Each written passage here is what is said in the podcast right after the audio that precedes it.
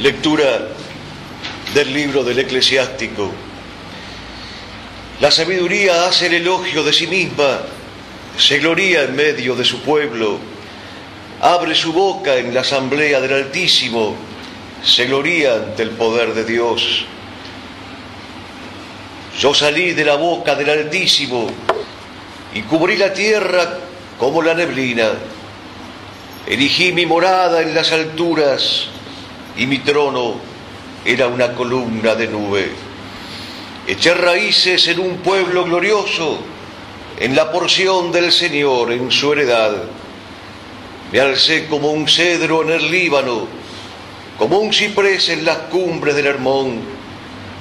Me levé como una palmera en Engadí, como los rosedales en Jericó y como un hermoso olivo en medio de la llanura.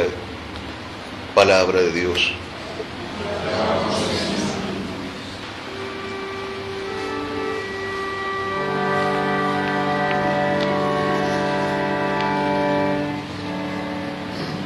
El verbo se hizo carne y habitó entre nosotros. El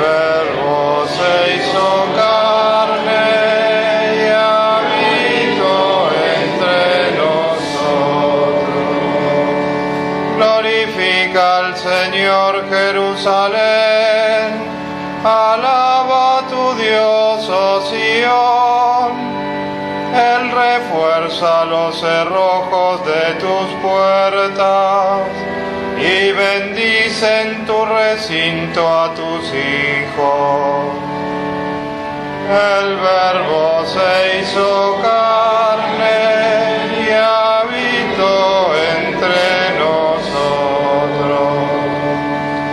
Asegura la paz en tus fronteras y te sacia con la flor de los trigales. Envía su mensaje a la tierra,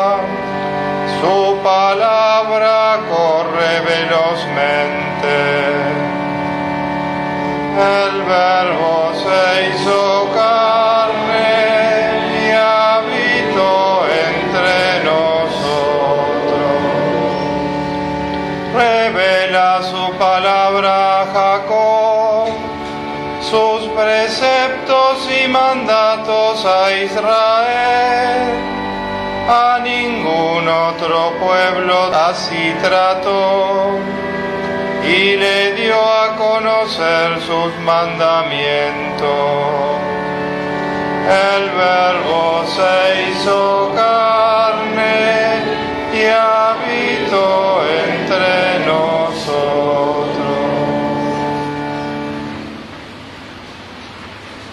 Lectura de la carta del apóstol San Pablo a los cristianos de Éfeso.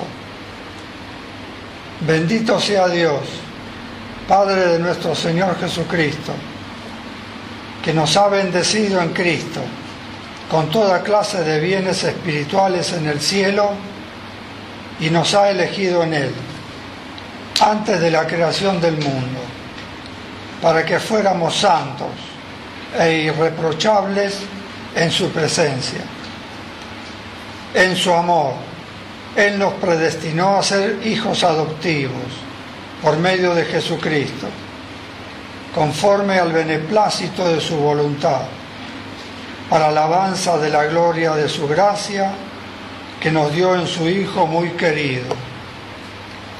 Por eso, habiéndome enterado de la fe que tenéis en el Señor Jesús y del amor que demostráis por todos los hermanos, doy gracias sin cesar por vosotros, recordándoos siempre en mis oraciones que el Dios de nuestro Señor Jesucristo, el Padre de la Gloria, os conceda un espíritu de sabiduría y de revelación que os permita conocerlo plenamente, que Él ilumine vuestros corazones para que podáis valorar la esperanza a la que habéis sido llamados, los tesoros de gloria que encierra vuestra herencia entre los santos. Palabra de Dios.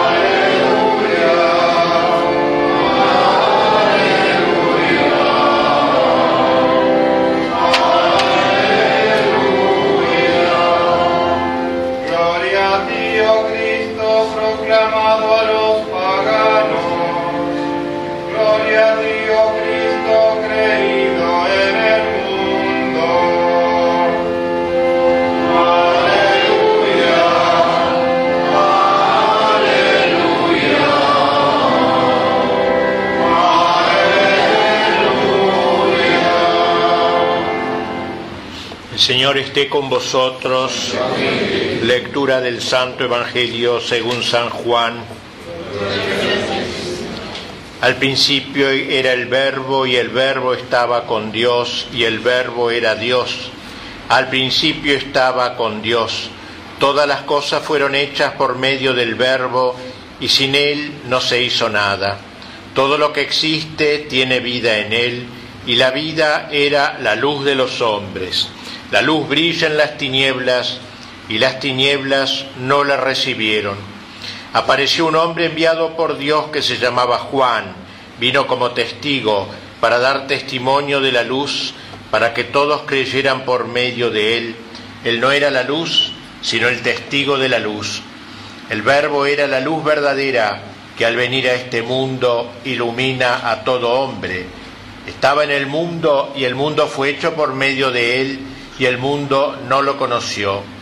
Vino a los suyos y los suyos no lo recibieron, pero a los que lo recibieron, a los que creen en su nombre, les dio el poder de llegar a ser hijos de Dios. Ellos no nacieron de la sangre, ni por obra de la carne, ni de la voluntad del hombre, sino que fueron engendrados por Dios. Y el Verbo se hizo carne y habitó entre nosotros. Y nosotros hemos visto su gloria, la gloria que Él recibe del Padre como Hijo único, lleno de gracia y de verdad. Juan da testimonio de Él al declarar, este es aquel del que yo dije, el que viene después de mí, me ha precedido, porque existía antes que yo. De su plenitud, todos nosotros hemos recibido gracia por gracia, porque la ley fue dada por medio de Moisés, pero la gracia y la verdad nos han llegado por Jesucristo. Nadie ha visto jamás a Dios, el que lo ha revelado es el Hijo único que está en el seno del Padre, palabra de Dios.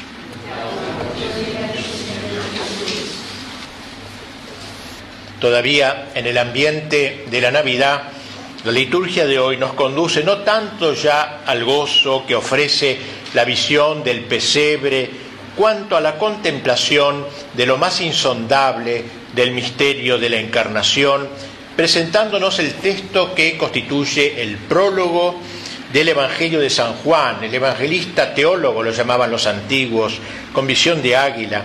Este prólogo es un himno, quizás el más magnífico de los himnos cristianos, porque si es cierto que la belleza no es otra cosa que el esplendor de la verdad, en ninguna parte lo es más que en este himno, anclado todo él en la verdad de Dios y en una verdad que une el tiempo con la eternidad, porque nos muestra en visión panorámica el estado eterno del verbo y el hecho temporal de su venida al mundo por la encarnación. Será esta una homilía un tanto complicada, ya que en ella trataré de hacer la exégesis de aquel texto sublime e inefable, pero creo que el esfuerzo merece la pena. La primera idea del prólogo de San Juan gira en torno al verbo de Dios. En el principio era el verbo, es decir, la palabra de Dios. Al principio existía el verbo. Empieza nuestro himno, en notable paralelismo con el comienzo del Génesis que relata la creación.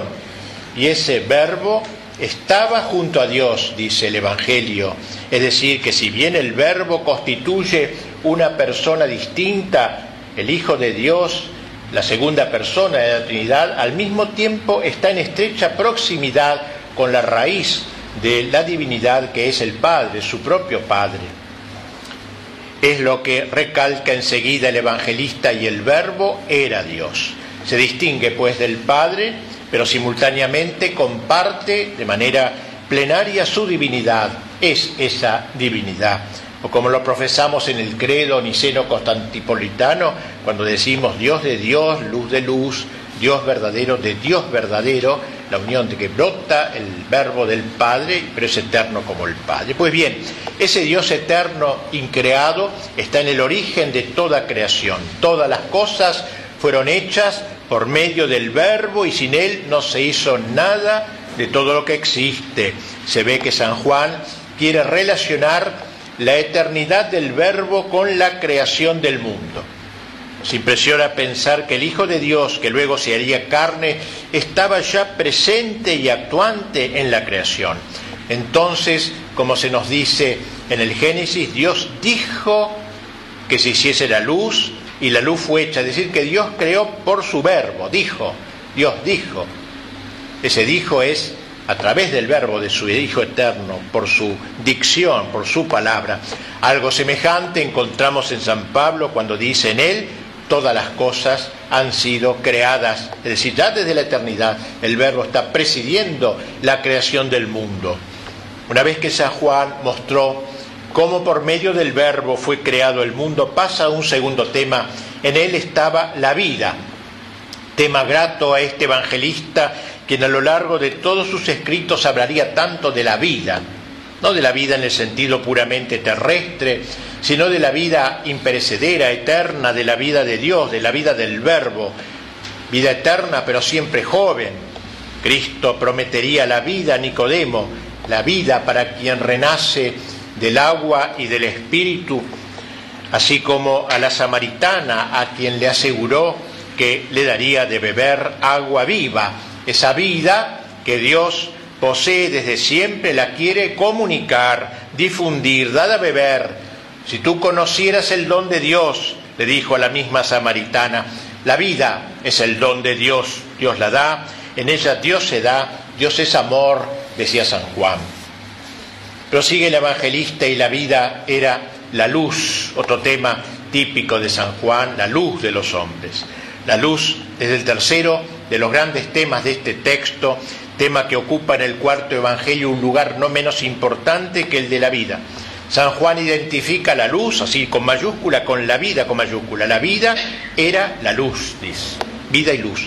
En su primera epístola explicaría mejor la relación que media entre la luz y la vida. La nueva que hemos aprendido del Señor, dice allí, es que Dios es luz y que en Él no hay tinieblas.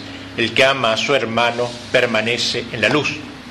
Hemos visto que para aquel evangelista la esencia de la vida es el amor, el amor que se da. Y ahora nos dice que el que ama está en la luz.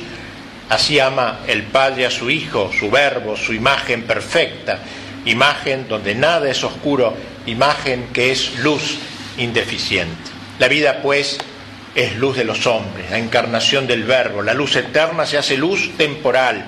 Ser cristiano es contemplar a Dios en su verbo encarnado.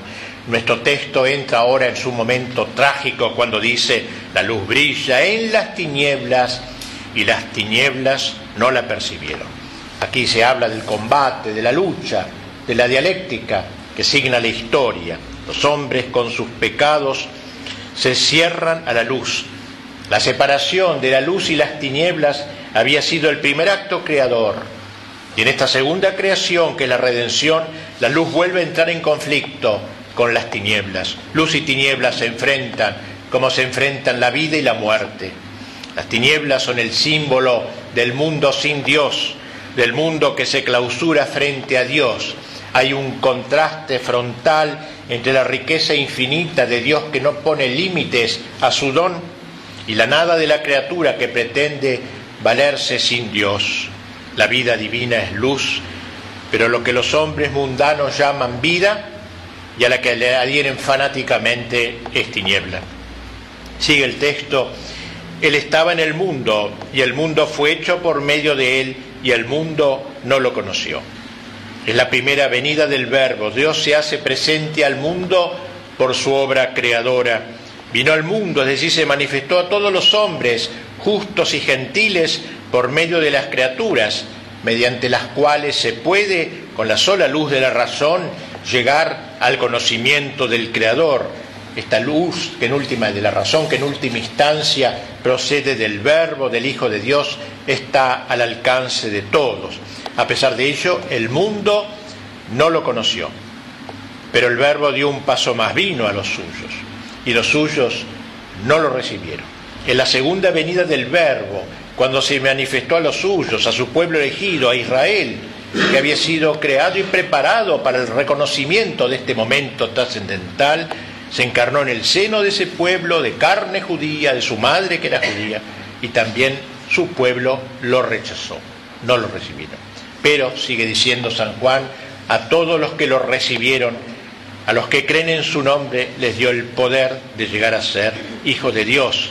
Porque hubo quienes lo recibieron y siempre seguirá viendo en el curso de la historia quienes lo reciban, quienes crean en Él, en su encarnación, en su palabra. Somos nosotros, amados hermanos, los que sin mérito nuestro hemos creído en Él y a quienes se nos ha dado poder llegar a ser hijos de Dios.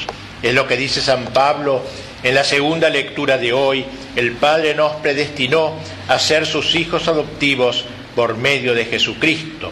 No contento con habernos sacado de la nada, el Verbo nos quiso asociar a su filiación divina, nos hizo hijos en Él, hijos con minúscula en el Hijo con mayúscula, hijos de un Padre común, gracias a lo cual nos atrevemos a decir siempre de nuevo, Padre nuestro. Nosotros que, como sigue diciendo San Juan, en lo que atañe a la vida divina no hemos nacido de la sangre, ni, de la, ni por obra de la carne, ni de la voluntad del hombre, sino engendrados por Dios, a semejanza de Jesús que nació de una virgen y del Espíritu Santo. Y llegamos así al punto culminante de todo el texto. Y el Verbo se hizo carne y habitó entre nosotros. Y nosotros hemos visto su gloria la gloria que recibe del Padre como Hijo único, lleno de gracia y de verdad. Es este el motivo central de todo el cuarto Evangelio. El verbo se hizo carne. En el lenguaje hebreo, carne significa la criatura en general, considerada en su debilidad, acentuando este aspecto, en su debilidad natural, a la que el verbo creador hace el gesto increíble de asociársela a su naturaleza divina. La encarnación no es una conquista de la criatura, sino pura gracia. Dios une a su grandeza, que le es propia, nuestra debilidad, que le es ajena. Para eso ha venido hasta nosotros, para que nosotros pudiésemos llegarnos hasta Él. Se ha humillado para que nos elevemos, se ha empobrecido para que nos hiciéramos ricos con su pobreza. Dios se encarnó para estar con nosotros, es Emmanuel, Dios con nosotros. Él habitó entre nosotros, o mejor, como dice la versión original, acampó en medio de nosotros, puso su tienda entre nosotros, que fue la expresión usada eh, en el libro del Éxodo para señalar el lugar de reunión del pueblo con Dios. San Juan no teme decir, nosotros hemos visto su gloria, gloria y morada de Dios, son dos expresiones que siempre se unen en la escritura. La presencia de Dios invade con su gloria el templo elegido, el recinto sagrado, sea en el desierto, sea en el templo de Jerusalén, sea en Jesús, que es el templo definitivo figurado por los templos anteriores. Gracias a la encarnación, en cierto modo el hombre se hace capaz de ver a Dios aunque solo por la fe, que es también un don de Dios, como dijo el Señor a María, si que, que, a Marta, si creyeras, verías la gloria de Dios. Por eso la encarnación resplandece en, Cristo la gloria de Dios, la gloria que recibe del Padre como Hijo único, lleno de gracia y de verdad. Y termina el texto de su plenitud. Todos nosotros hemos participado y hemos recibido gracia sobre gracia. porque está lleno de gloria, lleno de gracia, el Hijo redunda, rebalsa sobre los miembros de su cuerpo, rebalsa y derrama su vida divina sobre la iglesia. Nadie ha visto jamás a Dios, el que lo ha revelado es el Hijo único que está en el seno del Padre. Así culmina este difícil texto, evidentemente, pero profundo, de Águila. El mayor teólogo de todos los evangelios es San Juan, y este es el momento culminante de, sur, de la revelación de admirable prólogo en forma de círculo que se cierra, como un círculo este prólogo. Del Padre procede el Verbo, ese Verbo viene al mundo, manifiesta la luz divina y mediante esa luz divina, que es la vida de Dios entre nosotros, ese Verbo nos hace capaces de conocer al Padre, de, ir hasta el Padre, de ser sus hijos. Dentro de algunos momentos nos acercaremos a comulgar el cuerpo de Jesús. Por la gracia de Dios, no nos contamos entre aquellos que a pesar de ser de los suyos se resisten a recibirlo. Pidámosle la gracia de que prolongue en cierto modo su encarnación en nuestras almas, que tienda a nosotros la carpa de su morada, que por la Eucaristía se haga carne en nuestro interior para que su luz nos encandile, para que su vida y su gracia nos invadan, de modo que nuestro interior se llene así con la gloria de Dios. Creo en un solo Dios, Padre Todopoderoso, Creador del cielo y de la tierra, de todo lo visible y lo invisible. Creo en un solo Señor Hijo unigénito de Dios, nacido del Padre,